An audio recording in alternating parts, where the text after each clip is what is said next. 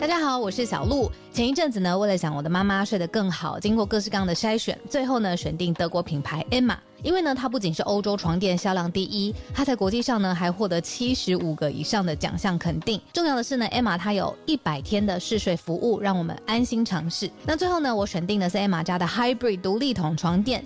试躺之后呢，我就给它一个 hashtag 叫做云朵般，因为呢这一款床垫它有很强的包覆感，所以躺进去之后就像被云朵包住一样，很舒服，很有安全感。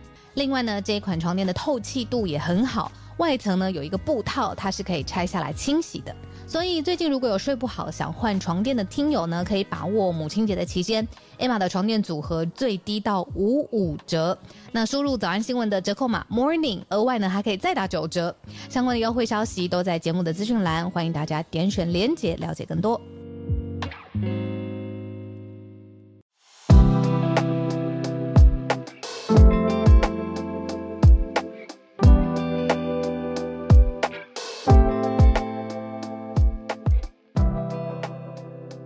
大家早安，欢迎来到十月四号星期三的全球串联早安新闻。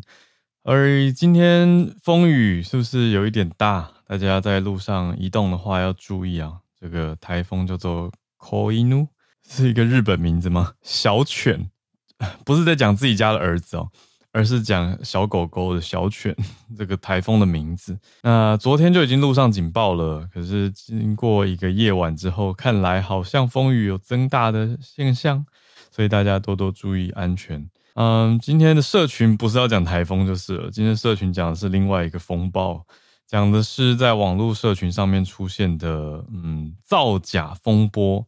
嗯，这个我想了很久，还是决定说要讲这一题，因为昨天真的是一整天吗？就是我觉得各各路人马都在评论这件事情，到底是什么呢？当然，这个诶看起来其实比较像是国内新闻没有错，可是它在网络上其实实在是延烧的太大了，所以我们就决定要放下另外一题，另外一题社群题是马斯克这个一句讲完，伊隆马斯克他发一个梗图嘲讽泽伦斯基。他说：“泽伦斯基到处要钱，结果乌克兰当局就痛批嘛，伊隆马斯克。好，那可是我们不讲那一题，要讲这个林北好油。哎，这是一个粉砖，它就叫做林北好油。好，它呃一阵子以来都是以农业为出发来撰写，看起来就像是一个农业专家或农业写手的角度。可是近月来，应该说从八月吧，它变成了很大的一个媒体关注点。”他讲的就是在批评农业部，批评进口蛋。那更大的引爆点是说，他因为写文章，号称因为写文章批评政府、批评农业作为，而遭到不明人士恐吓，说我知道你太太家，我知道你的小孩住哪里，这一种恐吓。那他就说哇，不敢发文了，要把脸书关闭啊，等等等。结果现在最新的是他自己公开承认，说这一切是自导自演。他们有配合的对象，配合的对象是一个国民党的党工，叫做许哲斌哦。那这个呃党工已经被收押了。好，所以呈现出来就是一整个混乱，因为他还上了知名人士，包括黄国昌的直播。来爆料吧，应该说来来，你说哭诉吗？或者说爆料来告诉大家说，哇，他被恐吓啊等等。中间甚至还有刑警局、呃刑事局去调查，调查到说林北好友他的嗯中文名字是叫做林玉红哦，林玉红的电子信箱被冒用，写了一封炸弹恐吓信给总统府等等。那他自己也发文声明说，接下来会继续配合检调的调查、检警的调查来维护自己的权益等等。结果这些的事情，大概都在过去这一个礼拜这几天非常急速的翻盘，就是在十月二号前天时间哦，嗯，桃园的检警查出来说，哎，发文者是国民党公许哲斌。那国民党公许哲斌他咬出来说是林玉红委托他这样子去恐吓他的，所以整个事情就。水落石出了，那中间过程还有牵涉到什么 VPN 啊等等，就是谁用了什么方式啊？为什么会被查到？而网络上的延烧风波就很多嘛。那在这个过程当中，因为呃，林北好油是在八月二十六号的时候发文说，有人监督农业部，终于，那他就讲讲出进口蛋有争议啊，然后在社群上面讲说，呃，他很了解鸡蛋相关的问题跟内幕，那很多人就觉得哇，他是正义之师，就开始支持他。那可是过了大概一个月左右，九月二十二号的时候，他就说被网友恐吓了，然后要停更了。他就当天晚上就出现在立委黄国昌的直播上面。那隔天检警就成立了专案小组去搜证，就说啊他被恐吓了，要搜证。可是搜证了两天以后，哎，又发生这个连续的事件，就是那个总统府恐吓信的事情。对，可是那就在上个礼拜而已嘛。那就这个礼拜十月二号就已经翻盘了。那他昨天。林玉红本人发文承认错误，然后说自己想本来想要这个方式来退场啊，等等等。可是还有很多案外案或者后续延烧的，因为他道歉的时候贴出来的照片，说自己竟然是民进党的有党证，他是党员。对，可是各方都嗯，全都一起来谴责造假的事件了，因为这不是只是什么贴错东西而已，而是恶意的在带风向，还有改变大家的认知嘛。那就改变了非常多的事情，包括你说农业部长下台这件事情，是不是跟这个案子，我觉得绝对有很大的关联，绝对是脱不了关系的。好，所以这就是昨天在社群上面看到非常非常大的一个事件。好，五分钟讲社群讲的差不多，那接下来时间我们来盘点一下今天的国际新闻。那国际新闻之后，一样八点半每个礼拜三的 SMC 早科学时间，大家一起来期待学内的分享啦。我们今天的四个题目哇，第一题国际上大新闻，直接看到美国第一次发生这种事情，什么事情呢？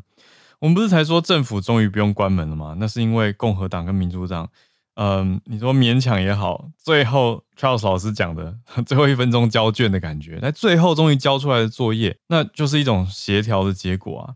但是众议院议长麦卡锡是不是跟民主党妥协了呢？共和党人对他是不是不开心呢？这些我们待会来讲，可是先讲一个结论，就是美国第一次发生众议院议长被罢免。麦卡锡他前几分钟才在他的 Twitter 呃 X 上面写 Bring it on，就你们要罢免我，放马过来吧。过了一段时间，他就瞬间真的被罢免了。美国第一次发生这种事情，算是共和党的强硬派发动的罢免。但是被罢免的麦卡锡他还是保持了他的态度，他认为他不后悔去协商跟协调。美国的大新闻，第二题则是，嗯，古巴。我们来到美国往南边移动，看到古巴人有一些古巴人，他因为生活困顿的关系，选择去加入俄国军队来参与乌克兰战争，也是一个很特殊的角度哦。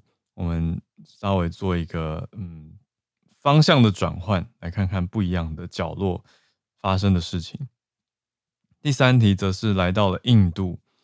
印度这个刚刚跟第一题比起来，真的第一题实在是太大了，所以比起来，嗯，第二、第三题怎么听起来都好。第三题是印度的一些记者，他们似乎涉嫌为中国来做大外宣，而且还用洗钱的方式来为中国做大外宣。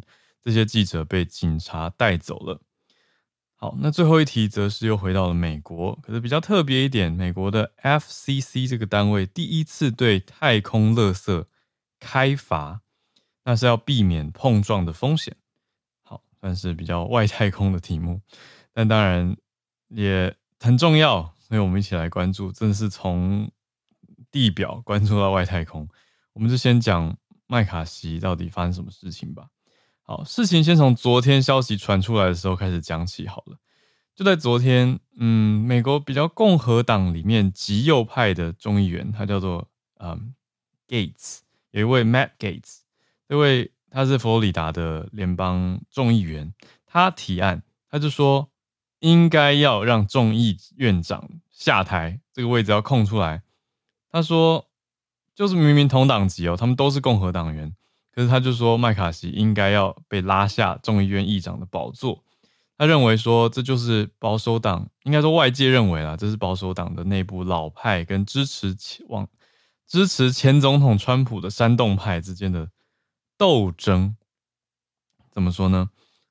你有看到 Gates 他是特别极右的嘛，那就是共和党里面比较明显的。他们之前是拒绝在没有大幅削减开支的情况下通过新的联邦资金，就是要让政府关门，因为认为说你这个开支怎么可以减少，怎么可以让民主党过关呢？他的 spending 那么大，花那么多钱，就是要挡住啊，挡下来，政府就是关门给大家看。哦，这是 Gates 这一派他们共和党员的积极的想法，比较激激烈一些的想法。那他们也反对进一步去援助乌克兰，就是跟拜登后来在公开场合讲的这个支持到底是相反的啦。反正他们就是反反反。那他们也说这个钱应该要用在美国，就是 America First。他认为说，在美国打击非法移民，而不是要去帮助外国的乌克兰等等。那共和党去年十一月的其中选举，其实只是微微的赢回众议院。所以这个强硬派在众议院对于立法院呢，呃，在立法系统里面，等于是他有实质的否决权，他们还是蛮强硬的，就是共和党里面很大的声音啦。虽然他们是小群人，可是声音却很大。那讲的就是他们发起的，结果，嗯，这个案件后续本来一开始大家还觉得，哎，不清楚，也不知道民主党会不会帮麦卡锡呢？结果。看来民主党帮的不够多，呃，因为 Gates 是很有信心、胸有成竹，觉得有足够的共和党人来支持，一起罢免他们自己党内的麦卡锡。他就跟 CNN 说，麦卡锡到了下个礼拜、下周末，如果他还想要保有他众议院议长的宝座，唯一办法就是民主党要保他了。那我们来到了结论跟后续，就是民主党没有保住麦卡锡，或者说民主党真的有想要保麦卡锡吗？打一个问号。我们看到的结论就是，主要共和党的极右派联手，让民主联联手民主党一起通过了罢免案。所以麦卡锡虽然有自己的信心，写着 “Bring it on”，但后来呢，还是没有办法。好，所以他后来就被罢免了嘛。他就直接回应，他说不后悔来支持政府的治理啊，而不是走一个悲情。他说是 choosing governance over grievance，哦，他觉得重点还是治理，而不是你说悲悯啊、悲情啊、grievance 这种悲愤嘛。好，那他说麦卡锡认为这是他的工作，也是他的职责，他不后悔去做协商的角色。那也讲到说政府设计来是就是要互相妥协的。那他说，呃，不能讲互相妥协，而是 find promise，要找到妥协的方法，应该这样翻译哦。他说。呃，不后悔这些达成合纵连横的努力，还有找到解决方案的过程。他说，就是我生来是要来被养大，来学习解决问题的，而不是去创造问题。好，这是他在记者会上面公开的发言。那他认为说，身为议长是很大的殊荣。那他现在离开这个职位，是带着自豪跟完成了成就感，而且还带着乐观。离开这个职位的。好，那接下来到底要怎么办呢？接下来如果根据这个所谓的 House Practice，就是嗯，议众议院当中的一些施行法则，他其实接下来必须要送出一个机密的清单，a confidential list。那是什么呢？就是送给众议院的行政单位。那主要是要让这些单位呢，能够暂时。在现在议长空缺的职位上，有人可以暂代。好，这是目前最新的美国的消息，就是美国众议院现在是议长必须要空出来，而且要交出一个暂代名单的状态。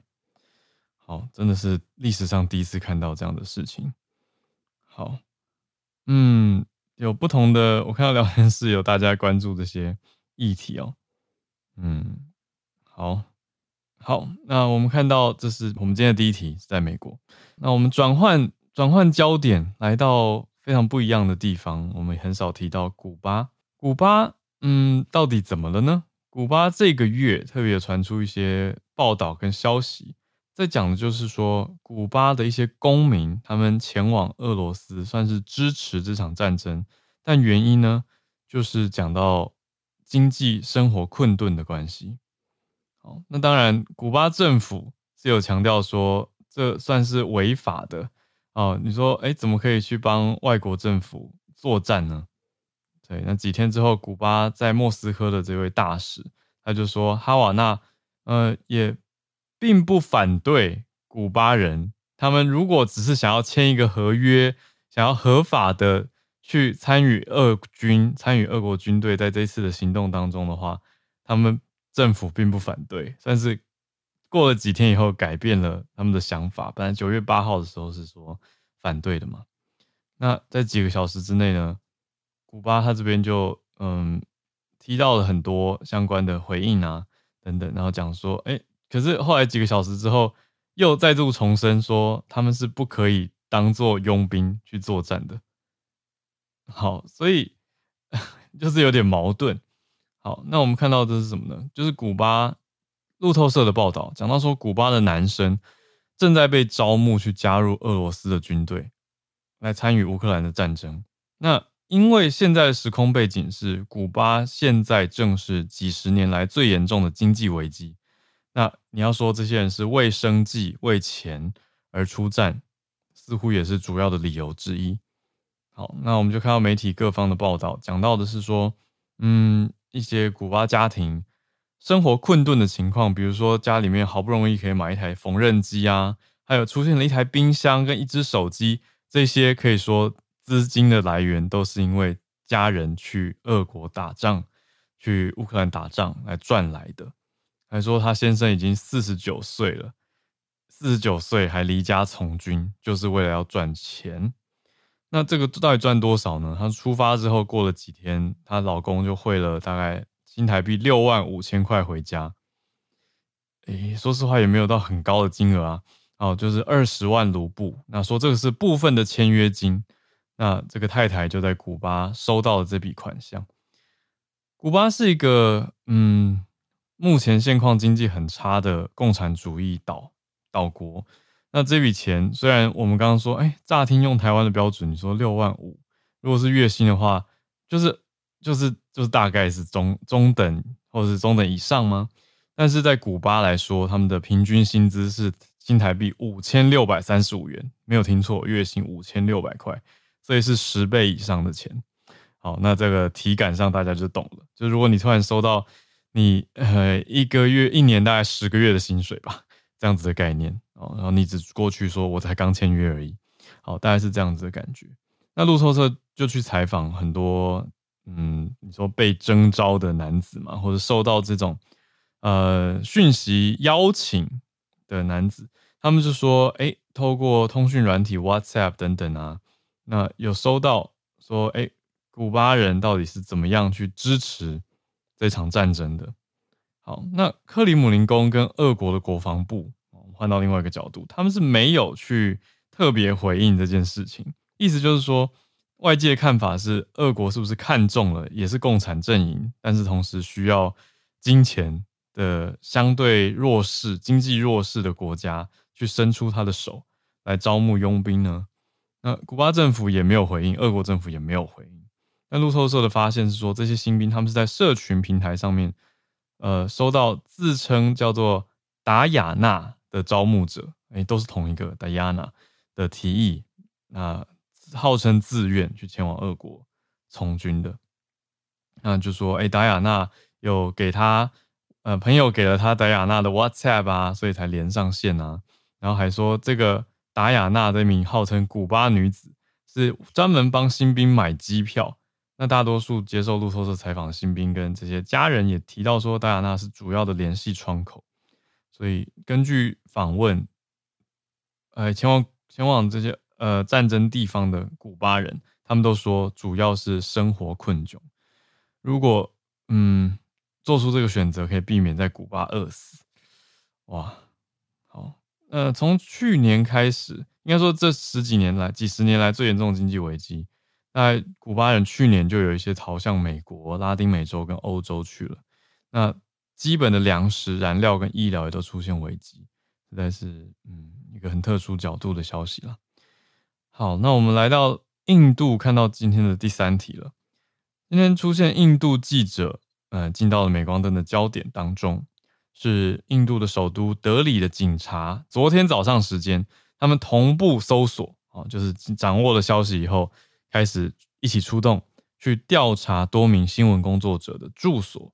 而且把一些人员带回到警察局去讯问哦。诶，警方是没有公开的说明，那但是这个相关的案件应该是跟这些工作者服务的媒体涉嫌洗钱来为中国宣传有关联啊，所以可以说是两个事情，就是这些媒体是不是收了钱啊，用洗钱的方式呢？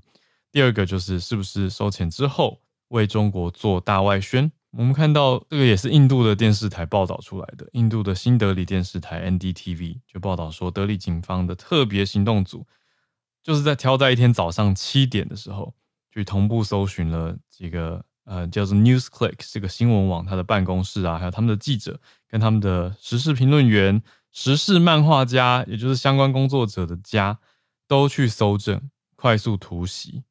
那这一家 NewsClick。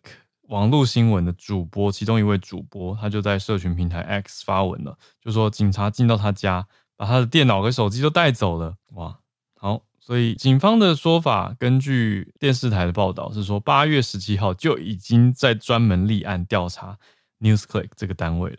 那昨天的执行是执法局提供的新情资，赶快采取了行动。执法局是印度他们中央政府专门在负责查金融犯罪相关案件的机构。所以 NewsClick 这个算是一个网络新闻，是二零零九年开始的。它是在印度的首都德里创立，那主要强调自己的定位是独立新闻媒体，聚焦社会公益啊、被压迫的族群发声啊等等等。可是两年前，这家集团这个新闻网络新闻公司就曾经被调查过了，那个时候说他们非法收取海外资金。那执法单位是说，NewsClick 这三年来已经透过可疑的管道跟名目收到了多少钱呢？哦，新台币换算起来一亿四千八百万元左右，就是三亿八千万卢比的资金。那一部分是来自跟中国相关，所以调查单位、执法单位指证莉莉啊。我们把时间拉近一点，在大概一个多月前，八月的时候。纽约时报就有发了一篇报道，也在讲 NewsClick 跟收钱的事情。那可是讲的不是跟中国，而是说他收了一个左翼网络的钱。可是收钱之后的作为是帮中国政府进行宣传。哎，那这个源头应该也是中国的钱吧？可是 NewsClick 是发声明否认。那现在实际调查当然才刚逮捕，才刚搜查。那也不只是这家哦，那后续我意思说，他还要再有更多的调查，我们才能释放出结果嘛。所以后续我们再要再看看。可是同时，与此同时，另外一家叫做 India Today 的电视台，它的报道角度是说同一件事啦。他们说德里警方出动多少人？五百人，同步搜查一百多个地点，这规模也的确是非常大的。那这家报道就点出说，警方是有清单的，还分成 A、B、C 三类。那如果当中是归在 A 类，应该是最重大的。这些 A 类的都被带到警局去协助调查了。好，所以后续我们就再看看到底这一次的 NewsClick 印度这个网络媒体集团，它是什么样的案件？那后面有没有爆出一个链呢？是什么样的消息？那这个是不是一部分中国你说统战部大外宣的经费去到印度了？嗯，真的的确是不无可能啊。可是有没有办法查出这条线呢？那查出来之后，会不会又是一个精彩的报道？我想值得期待哦。我们今天的最后一题来到 FCC 这个很少我们比较少讲到的单位，是美国的单位。好，它第一次对太空垃圾开罚，那主要就是要避免发生碰撞的风险。FCC 是什么？是美国联邦通讯委员会，呃，这个 Federal 的部门哦，是联邦等级的部门。他说，因为卫星广播服务提供商 Dish Network 的关系，没有能把这个废弃卫星，就是太空垃圾啊，移动到够远的地方遗弃，所以要罚他们。就他们是一家卫星公司，做 broadcasting 的卫星的广播服务，可是他们造成的太空垃圾，其实就是以前在用的卫星丢的不够远，所以罚他们多少？罚他们十五万美元，大概是四百八十五万新台币哦。这是美国政府第一次，因为它是联邦层级的单位嘛，所以算是美国政府第一次对于遗留太空垃圾的企业开罚。我们看各方的媒体整理起来呢，就讲到说，这家 Dish Network 没有办法把它的卫星移到够远的地方，意思就是 FCC 这样看下去，它会阻挡到其他有可能会影响到其他正在运行的卫星啦。所以当局就说：“哎，你怎么可以把垃圾放在马路上？”大概就是这个意思啊。所以美国当局就直接罚了，那公司也认了。这家公司 Dish Network 他就直接说，对他们有相对的责任，没有处理好弃置的卫星。那也认同 FCC 的这个方案规定。那这种太空垃圾它还有正式名称哎，我们一起来长个知识吧。它都算是一种 debris，这算顺便教英文吗？啊，就是碎片，就是 debris。所以是 space degree debris 啊，太空的碎片，就包括废弃卫星啊，还有留在轨道的太空船零件，这些都算是太空碎片。所以不会是直接讲 space junk，但口语化你会直接说这是太空垃圾啊。可是正式的名称它是一种 debris，所以这个碎片它会继续按着地球的轨道运行嘛，所以还是有可能会碰到其他的卫星跟其他绕着轨道走的东西，就会有碰撞的风险。所以它的确是。有危险，真的就像放东西在马路上类似的意思，只是这个马路上的车，不能讲车，物件会随着轨道漂移飘动。相关的人员，包括大学的天文物理学老师，就分析认为说，如果继续下去的话，可能会击中其他的卫星，产生更多的碎片，那会有一个叫做级联反应，口语日常俗称叫做 domino。就是骨牌效应啦，多米诺骨牌反应，就是一个撞一个弹出去，联联动影响哦，级联反应。那到底是多远呢？这家公司他们废弃的卫星，二十年前，二零零二年就发射了，经过二十年以后，功成身退，去年退役的时候没有燃料了，所以它只能移到离地球一百二十二公里的地方。好，就很像那个接力大队接力，你来不及跑到外面，你就已经走不动了，这个意思。它就。本来要到三百三百公里处，它现在在一百二十二公里，所以太靠近地球了。那这个轨道上就有可能有碰撞的风险，所以出现也是又是一个美国的第一次。好，时间来到八点三十一分，我们准备要进到 SMC 早科学的时间。今天国际重磅题，诶，当然就要来讲我们前几天有提到的 SMC，他们也跟大家在解析诺贝尔奖的公布。好，那一个一个公布，我们就来邀请。室内今天来跟大家分享。室内早安，早安，好了，早安，各位听友早安，我是台湾科技媒体中心的呃执行长室内。对，我们昨天晚上呃不是我们颁发，是诺贝尔奖颁发了物理奖这样。然后我本来颁完以后就觉得，嗯，我还是讲生意好了。结果 哎讲完了，就浩尔感谢浩尔已经跟大家分享，然后也帮我们宣传记者会，就非常开心这样子。不过这样也没退路了，所以我今天就准备了物理奖。物理奖总是特别困难，它就是每次压力最大的。这样，好，今年物理奖的得主有三位，那他们分别是瑞士、德国和美国的科学家。嗯，那嗯，物理奖总总是特别有挑战，但今年他的颁奖是其实是颁给一个他们新发明的实验物理的方法，嗯，叫做阿秒光脉冲。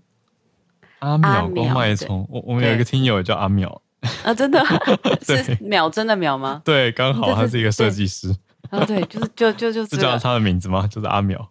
对，阿秒，阿秒是什么呢？阿秒，呃，有也有人翻译成埃秒，呃，它它的英文是 attosecond，我们比较常听到的有可能是皮秒或是飞秒。就是那个皮秒，医美在讲的皮秒，就是那个皮秒，对对，就是那个皮秒，哦、对。OK，那他们的差别在哪里呢？就是无论皮秒、飞秒或是阿秒，差别在于科学家能够计量的时间有多短。哦，所以它是你可以跟他用，例如说一秒是多长，然后你相对来说，哦，皮秒可能短一点，飞秒再短，阿秒再短，这样子。嗯，那阿秒是现在呃科学家可以应用到最短的。那多短呢？阿秒是十的负十八次方秒，嗯，然后飞秒是十的负十五次方秒，嗯，然后皮秒是十的负十二次方秒。这个几乎快到大家感受不到，其实感受不到的、嗯、的程度。这样，那这个霍班诺贝尔物理奖的阿秒光脉冲，它的用处呢，是可以让科学家了解。物质里面极快速在运动的电子行为，嗯，对。那为什么它可以有办法让科学家看到这个里面电子运动？对，好，我们我们知道物质的一个很基本的单位是原子嘛，然后原子是由电子、中子跟质子所组成的。那电子它是会在外面跑的。嗯、那这个电子的运动非常非常快。过去科学家其实没有办法知道电子是怎么运动的，嗯、直到这个其中一个呃科学家叫做安妮·吕利耶，就是对我不会念他的英文名字，就是他的原文的名字。嗯、但他在一九八七年的时候做了一个实验，然后要特别提这个一件事情，就是其实在他之前，诺贝尔物理奖，物理奖哦，从过几十年来只有四位女性的得奖者。哇！然后他是第五位，这样子，对，觉得要提一下，嗯、厉害。对，嗯、那一九八七年呢，吕利也就发现红外，他就去发射红外线，嗯，然后穿过一个惰性的气体，他就发现它会产生很多不同的光的泛波。所谓光的泛波，其实就把它想成光波，嗯、等于是它红外线射出去，穿过惰性惰性气体，有它会出现很多道光，这样子想。嗯、那这些光波都是由呃镭射与气体中的原子相互作用所产生的。嗯，他先发现这件事情以后，那另外两位得奖的科学家呢，就分别用这个实验产生了阿秒光脉冲。嗯、那这个阿秒光脉冲是大家可以把它想象成是非常非常快的快门，因为电子很快速、很快速在移动。嗯、那你用这个阿秒光脉冲，你就可以拍下电子的影像，了解它是怎么运动的。嗯那为什么了解电子的运动很重要？对，我昨天想了很久，我觉得到底是为什么？对，嗯、呃，我问了几个就是呃老师跟物理系的朋友，大家最直觉给我的答案就是，因为原子是组成这个世界所有物质的最基本的单位啊。是，所以我们要了解这个世界，了解到底的话，我们就要知道所有跟原子有关。那我们现在最不知道就是电子怎么动，嗯、再来就是。电呃原子跟原子在要变成化合物，或是要有一些结合交互作用的时候，其实电子在里面扮演很重要的角色。那你如、嗯、那有可能它的性质会改变呐、啊，所以你要了解电子是怎么动的。这样大家是这样告诉我，嗯、就是至少它是一个、嗯、这个世界非常非常基础的知识。嗯，而且目前为止，科学家只能间接观察到电子的特性，而且也还没有办法。捕捉到或者直接观察到单一个电子，嗯，就这些是直到现在都做不到的。嗯、那诺诺贝尔奖委员会访问吕丽野的时候，他就问他说：“啊，这个阿秒光脉冲，你觉得它最大用处是什么？这样它的应用是什么？”嗯，但然后吕丽野就说：“其实我认为最大的目的就让我们更了解电子。”我听完以后就觉得。嗯好哦，然后嘞，就是当然很有使命感，很有使命感。对，你就会对于科学家想要理解这个世界物理本质到底是什么组成的、什么特性，嗯嗯、这种求知欲望其实很单纯，但很纯纯粹，会很感动。嗯、但凡夫俗子如我们，还是会觉得，然后呢，会觉得那我们对我们生活有什么帮助之类的？对，就是跟我的关系直接问这种问题。对对，阿秒光脉冲它。其实，如果是它的功用是让我们看到非常微小而且非常非常快的电子运动，嗯，我们把这些运动的慢动作记录下来，那这些我们对原子的理解，因为它非常非常细微，所以它可能可以让我们可以懂得去分析，例如说叶绿体是怎么进行光合作用的。就这个世界上有很多很多，呃，非常微小的。呃，我们看不见的这个事事情正在发生，但我们需要有工具。如果我们看不到它，基本上很难研究它。所以，他颁颁发给这个嗯奖项，主要这个实验方法主要就是它有点是基础，因为有这个基础，所以我们现在有机会去发展更多、更多、更多事情。嗯，例如说，嗯、呃，当科学家如果更了解。呃，叶绿体是怎么进光进行光合作用？嗯、那这些知识就有可能可以进一步去理解，那光要怎么转换成电，要怎么提高效能？嗯、那可能就变成光电产业了。嗯，所以科学家也可以用这个方法，例如说对活体的生物去做显微 X 光，因为它可以照到很小又很快嘛。那这个显微 X 光很有可能就可以帮我们知道了解一个生物分子的很基础的结构。它累积下来的话，它可能可以帮我们更了解癌细胞，或是某一些疾病产生很微观、很我通常疾病产生都是我们后设去看，一定要有症状了呀，嗯、然后或者是已经有一些你感受到影响到你生活，你才有才才会去看病。这个时候我们可能没有办法知道，那那个疾病很微观的起因是什么，它是怎么形成，它怎么发展的。那透过这个技术，它因为它可以拍到很小很小，很快很快。所以我们就可以知道，然后再去依照我们对于这个世界理解去研究治疗方法等等，这样。嗯，那另这是刚刚刚讲的是个照相功能或是摄影功能的这个、啊、这个路线。嗯，那昨天记者会，我们其实请到五位老师，非常紧急的就嗯、呃、帮记者解释这个得奖。老师有分享到说，嗯、其实这个技术它有另外一个是可以让本来不导电的绝缘体，经过阿秒光脉冲的镭射之后。这个可以让这个绝缘体上面产生电子移动，然后就变导体了。嗯、所以它对它其实不只有这个照相功能，它其实也有会改变嗯、呃、物质的性质。这种物质改变物质性质，它很有可能就会对于材料科学有另外一波的推进。嗯，那它如果可以操纵这些材料的话，改变物质特性，嗯、也有可能就可以呃做出更高速运作的电晶体跟元件。然后可能可以有更快的三星产品等等，就是我觉得讲到后来可以知道，是它是一个很基础的一个呃实验方法，但它却大家却可以运用它做到很多过去不能做的事情，然后有一些推进一些对人类社会更有帮助的发展，这样子。嗯嗯嗯，对，哇，好，阿秒光脉冲。对对对，谢谢 Snae，谢谢谢谢，用很直白的语言帮助我这样的 物理小白 可以听懂。是这样问别人的，对对对对对，好，谢谢大家，谢谢 Snae。每个礼拜三带来 SMC 早科学的这个礼拜是诺贝尔物理学奖，然后一个我听起来是基础的研究方法，但是却有很多的后续性，对于物理的推进有很大的贡献，而且又是。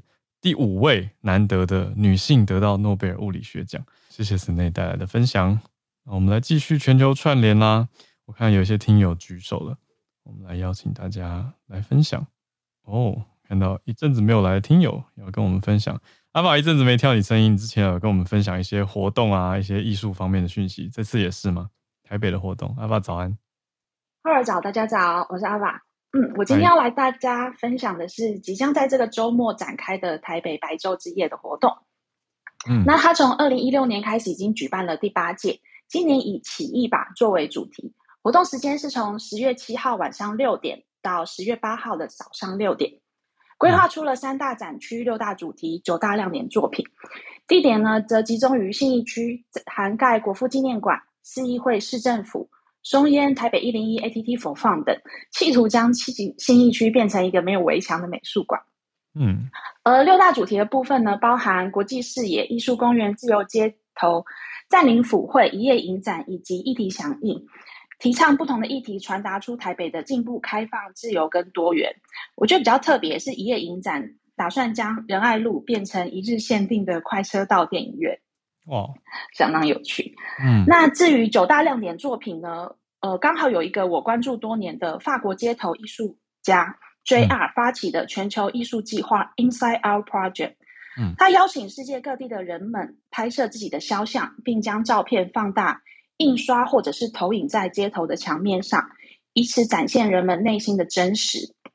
而这个案子呢，从九月二十号开始，从陆续从自由广场、阳明山、松山文创、西门町等号召民众拍摄个人的黑白照，而最后一站将在白昼之夜当天，在台北市政府前邀请民众上车拍照，转化为公共纪念作品。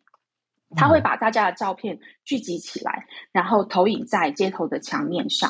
嗯，而这一次比较特别的是。白昼之夜这次跟以往不同的地方是，它的活动时间更长。以往是十二小时的限定活动，今年延长成二十四个小时，为了让民众有更多的时间参与。而今年除了装置艺术之外，还有音乐表演、市集啊、工作坊等活动，也让民众能够有更多的参与感，一起共创。也特别针对地球暖化还有环境的议题，希望能够引发关注与思考。以上是我的分享，谢谢。谢谢 Eva。好快哦，变成第八季了，我真的是觉得，才觉得，嗯，前几年才刚开始的一个活动，都觉得时间过很快，所以就在礼拜六这个周末即将要来临，所以希望台风到时候都已经过去了，可以是一个诶、欸、晴朗的白昼之夜。谢谢 Eva，那我们来继续连线，来跟温哥华的信琪老师连线。浩尔早安，Snay 早安，呃呃，我。其实可以补充一下，刚才 Snay 所讲的 James 在聊天室有有有很明很明白的，就是说它的应用范围其实真的会让我们这些对量子物理或是量子电脑、嗯超导体等等研究的，会有更嗯更多的一些应用方式。嗯、那。回到众议院的议长麦卡锡，我我想要提出，就是说，之前有一个嗯嗯讲者，他是讲到我们在加拿大的众议院啊，加拿大的国会，在嗯泽伦斯基来的时候，有一位参与的人员，他的背景有 SS 的的一个参与的背景。那因为这样子，众议院院议长呢就辞职了。那他辞职了以后，今天在加拿大，我们的国会议员呢选出了新的议长。嗯，因为之前的这个议长 oversight 就是没有仔细的去去了解参与的人，在泽伦斯基来的时候参与的人的背景。那所以有了一个这个啊、没有没有看到的一个失误，然后他辞职了以后，呃，众议院需要一个新的院长，就像美国的众议院 也需要一个新的议长。那选出来的这个新议长呢，在加拿大，呃，他是算是呃，这也是加拿大一个一个历史时刻吧。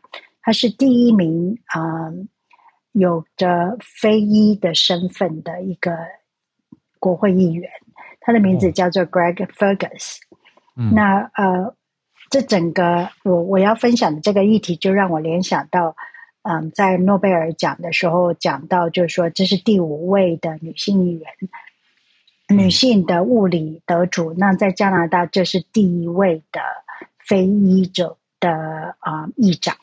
那这个非裔的议长 Greg，他的背景其实很有意思，他。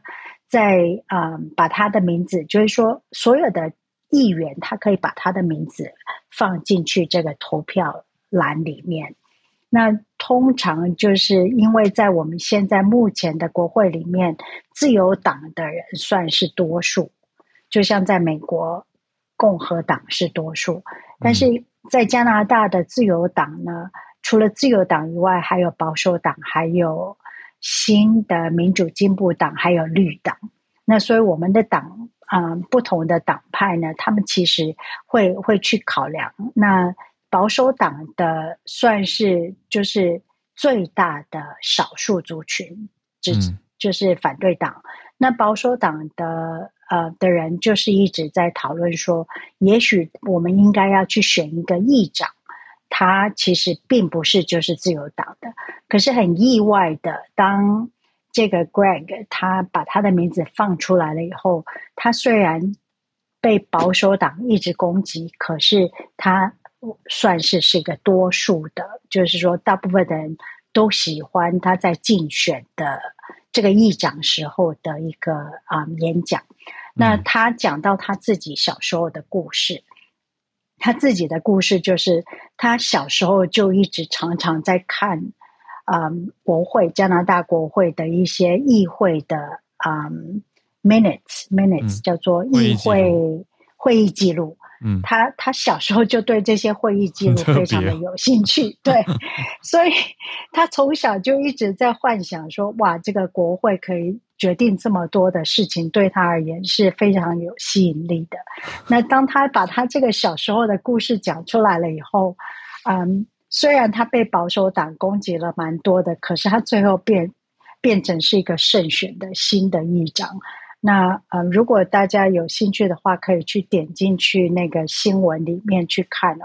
他是真的是被保守党跟自由党，自由党是执政党，嗯、两个党魁架着走出来，然后他是微笑的，是非常让人家觉得很暖很窝心的一个一个场景。嗯那嗯，对对，就是加拿大第一个非裔的议长产生了，在今天。哇，这是美国众议院没有了议长，那加拿大有了第一位的非裔或我们讲黑人的国会议长，都刚好发生在同一天，很特别的消息。谢谢信小老师带来。这前一个议长就真的是因为那次纳粹波兰老兵的风波，他就算是接着那个丑闻就下台了。好，那我们来继续连线，来跟东京的听友连线。翠翠早安。哈喽，早安，然后沈丽早安。那个，我今天要聊的是比较轻松的话题，是有关于 YouTube 的。然后是一个艺人，他接受 YouTube 的采访。那我先介绍一下这个呃 YouTuber 的名字叫过西美。它其实在以前呃我们那个年代有一个叫早安少女组的。你知道现在，嗯，对对，早安少女组，我相信这一个是一个时代的眼泪，可能就只有没听到。我们这个三十几岁的人可能才听过了一个，这是日本当年跟杰尼斯一样并列非常有名的偶像团体。那这个里面呢，他们有成立一个小团体，叫做迷你早安，就是他们有四个成员都是身高未满一百五十公分的女孩子们这样子。那其中一个成员的名字叫做过西美，她其实在那个二零零七年，就当年二十。岁的时候，算是离开，就是迷你早安，然后她就嫁给了的另外一个艺人，后来就生孩子，她现在才三十六岁，已经是四个小孩的妈妈。那她自己本身呢，也在二零一九年的时候开设了 YouTube，而且也成为了一个就是追踪有一百三十几万的算是人气 YouTuber 这样子。那她其实本身在做的 YouTube 的内容，可能就是以育儿，就是分享一些生活一些点点滴滴为主。那也因为她从一个偶像转型成一个妈妈的身份，所以她其实也是会有时候不时会接受一些节目的，就是去一些节目啊，或者说接受采访。那她其实也因为妈妈的身份，你知道有些艺人就会开发一些自己的品牌嘛，所以她就做了一个跟育儿相关的品牌，是给妈妈的，比如说是给妈妈穿的，就是。衣服之类的。好，那为什么今天我会关注到这个新闻？是他因为有四个小孩，那他的小孩也是会出现在他的 YouTube 频道上面嘛，所以他就是在跟大家，就是有一个新闻就采访他说，嗯，身为一个妈妈，一个 YouTuber，还有就是让小孩上 YouTube 这样拍下来，他的播放次数是已经。高达了六亿一千万次以上的，也就是说，全世界有非常非常多人是在看他的小孩。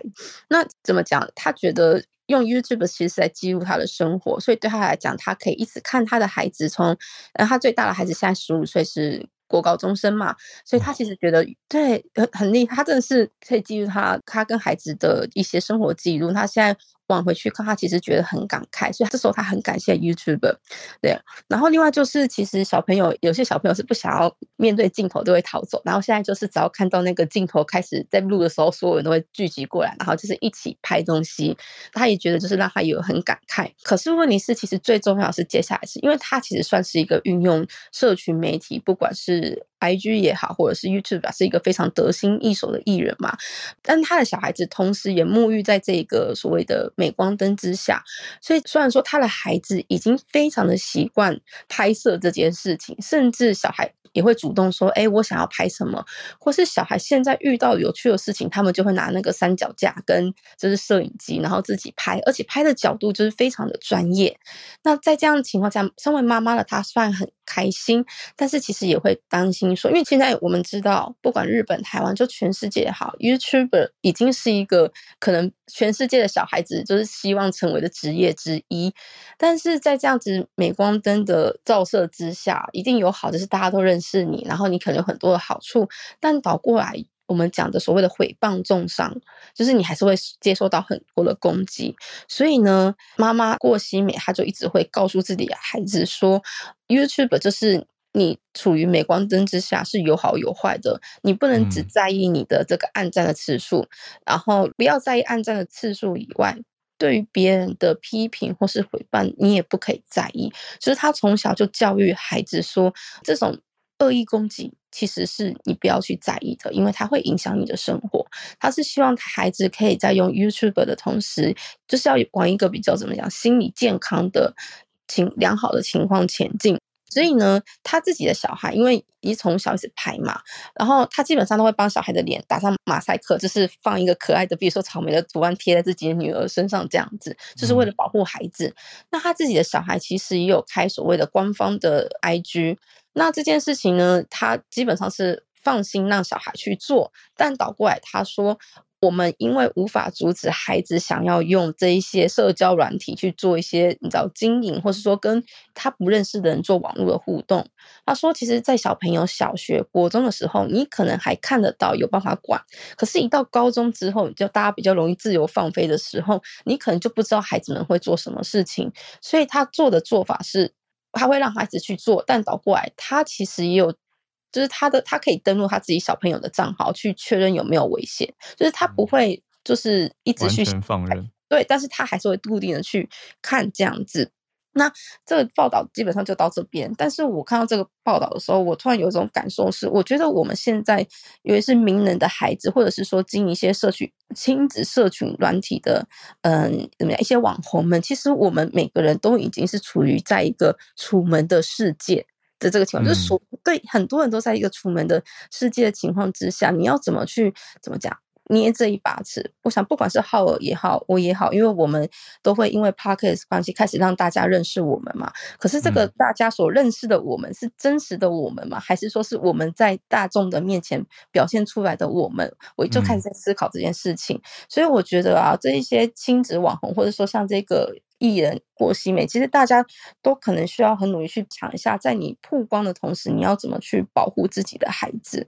嗯，所以，而且我又看到有一些，就是现在 YouTube 的影响有多大呢？我觉得日本跟台湾最不一样是，日本很少会就是把。YouTube 当成艺人一样，就是狗仔去追他们的八卦，因为台湾就很多嘛，嗯、就比如谁谁谁跟哪个女生的小模过夜之类的。那、嗯、日本基本上是不会到这种程度，可是日本现在 YouTube 的影响的确是越来越明显。比如，嗯、呃，譬如说现在甚至有 YouTuber 他们呢，在日本的所谓所谓的电视台上面有了固定的节目，就是他们就是、嗯、对，你知道，就是在电视上面。可以看到你们的固定节目，其实这是一个蛮蛮重大的一件事情，因为 YouTube 是跟电视台是不太一样的嘛。嗯、可是现在 YouTube 已经到，就是在日本也是被重视到这种程度，就会觉得其实时代真的变化非常的大。对，嗯、所以我只是想说投出这个议题来给大家思考一下，我们喜欢 po 自己的现况，或是自己孩子的现况，在网络上的时候，其实我们可能要。承担一部分你的各自会被公开的危险，所以每个人现在都是活在楚门的世界。嗯、我突然觉得这件事情好有趣，因为你知道那个是已经是个好几十年前的电影，我们那时候觉得好可怕。可是倒过来想想，其实我们每个人现在就是生活在这样的世界，对啊。嗯、好，那就是丢出一个议题，就是希望可以大家让大家思考一下。那这是我的分享，谢谢，谢谢翠翠。好，回应这一题，我我遇过最呃。最毛的经验嘛，可以用毛来形容，很 creepy。就是有一天走在路上，我的 Instagram 跳出一个通知，说刚刚在什么什么路，那个是你吗，浩尔？然后我就想说，为什么不在当下跟我打招呼？因为就代表说我被关注，但是我不知道嘛。因为我常常走在路上都非常大喇喇，然后就觉得啊，反正还还好 OK 啦。我现在还没有到随时都要警惕自己的容颜外貌跟那个行为仪态的状态。可是每次经过这种事情，因为发生不止一次，我就会觉得天哪，对。可是其实自己要抛头露面做媒体工作，那就是应该这些都是在既有的认知当中了。但我觉得作为一个提醒吧，就是大家在任何公开的网络社群上面。呃，分享自己的资讯的时候，还是要注意保护自己的安全，因为也听过嘛，我们讲过说有人什么拍了自己的自拍，就窗景透露出，反正让有心人士去看出什么你住哪里啊之类这种，就是我觉得你分享生活当然是出于开心跟正向的一个方向去分享，只是适度的保护自己也是需要的。好。呃，讲一个很重要的来做收播，就是明天早上八点没有串联哦。我们明天特别移到欧洲之夜，明天是台湾时间的傍晚六点到七点的时间来直播。我们要跟欧洲，也特别跟冰岛的小鹿说早安。所以明天的早安新闻早上没有，我们会是傍晚六点到七点连线，也特别要来邀请在这个时区符合这个时区作息的听友，可以来现场 call in 啦、啊，就是欢迎来到我们的 Clubhouse 上面来。那哎，就是这样子，所以明天早上，哎，不是早上了，就是明天的傍晚六点，就是台湾这边下班时间会是早安新闻，那也会有小鹿一起来回归 我们的前半场的主持，那后半场就开放欧洲之夜的串联，希望也一阵子来一次比较特别的时间，大家可以来期待一下。那也欢迎各位在不同时区的听友，如果你时间可以的话，你算一下，哎，台湾时间的六点，大概是你的几点呢？可以的话就加入我们啦，我们就明天见。谢谢大家今天的参与，谢谢阿爸，谢谢新奇老师、翠翠跟 Snae，明天见，大家拜拜。